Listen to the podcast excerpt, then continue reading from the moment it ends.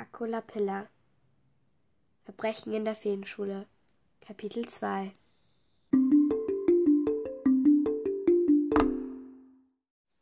Irgendwann wurde Akolapilla langweilig.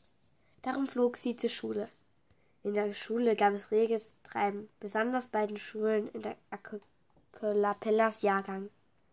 Da traf sie auf Solas. Seine Augen waren rot, seine Nase blutete und noch schlimmer, aus seinen Fehlfedern tropfte Fehlfederblut raus. Wenn er von diesem zu viel verlor, würde er nie wieder fliegen können. Akulapilla flog zu Solos und griff ihm bei der Hüfte.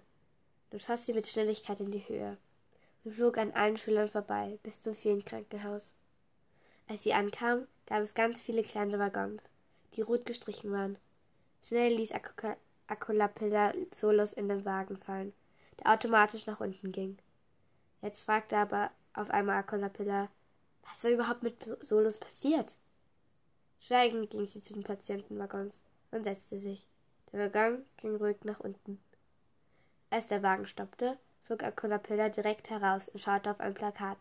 Daneben stand eine alte Fee. Akolapilla schaute auf das Plakat, wo der Name aller Patienten stand und wo sie waren. Auf einmal blinkte ein neuer Name auf. Bingo. Das war Solo. Akolapilla wollte gerade losfliegen, da zog die alte Dame sie am Fuß. Hey, sagte sie, wo wollen Sie hin? Ich möchte zu meinem Freund gehen. Er hat sich verletzt.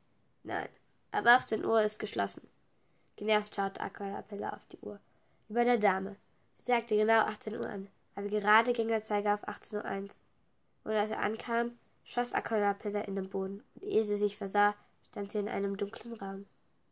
Es dauert nicht lange, leuchtete ein Licht auf. Neben ihr stand ein gemütliches Bett, ein, Wach ein Waschbecken und etwas zu essen. Von hinten ertönte eine Stimme.